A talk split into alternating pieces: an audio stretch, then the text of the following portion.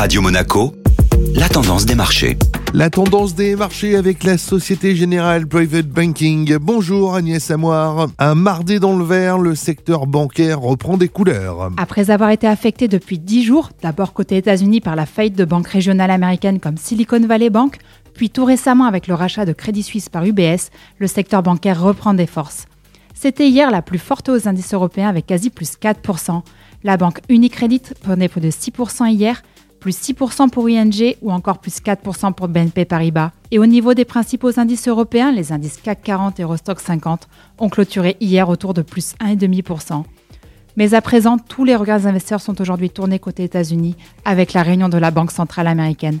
La grande question est de savoir que fera le président Jérôme Powell dans le contexte actuel est-ce qu'il fera une hausse de 25 points de base afin de lutter contre l'inflation ou bien est-ce qu'il reverra ses anticipations compte tenu du contexte financier agité depuis quelques jours? Le grand verdict sera rendu en fin de journée autour de 19h et sera suivi des commentaires de Jérôme Powell. Très bonne journée à tous. Société Générale Private Banking Monaco vous a présenté la tendance des marchés.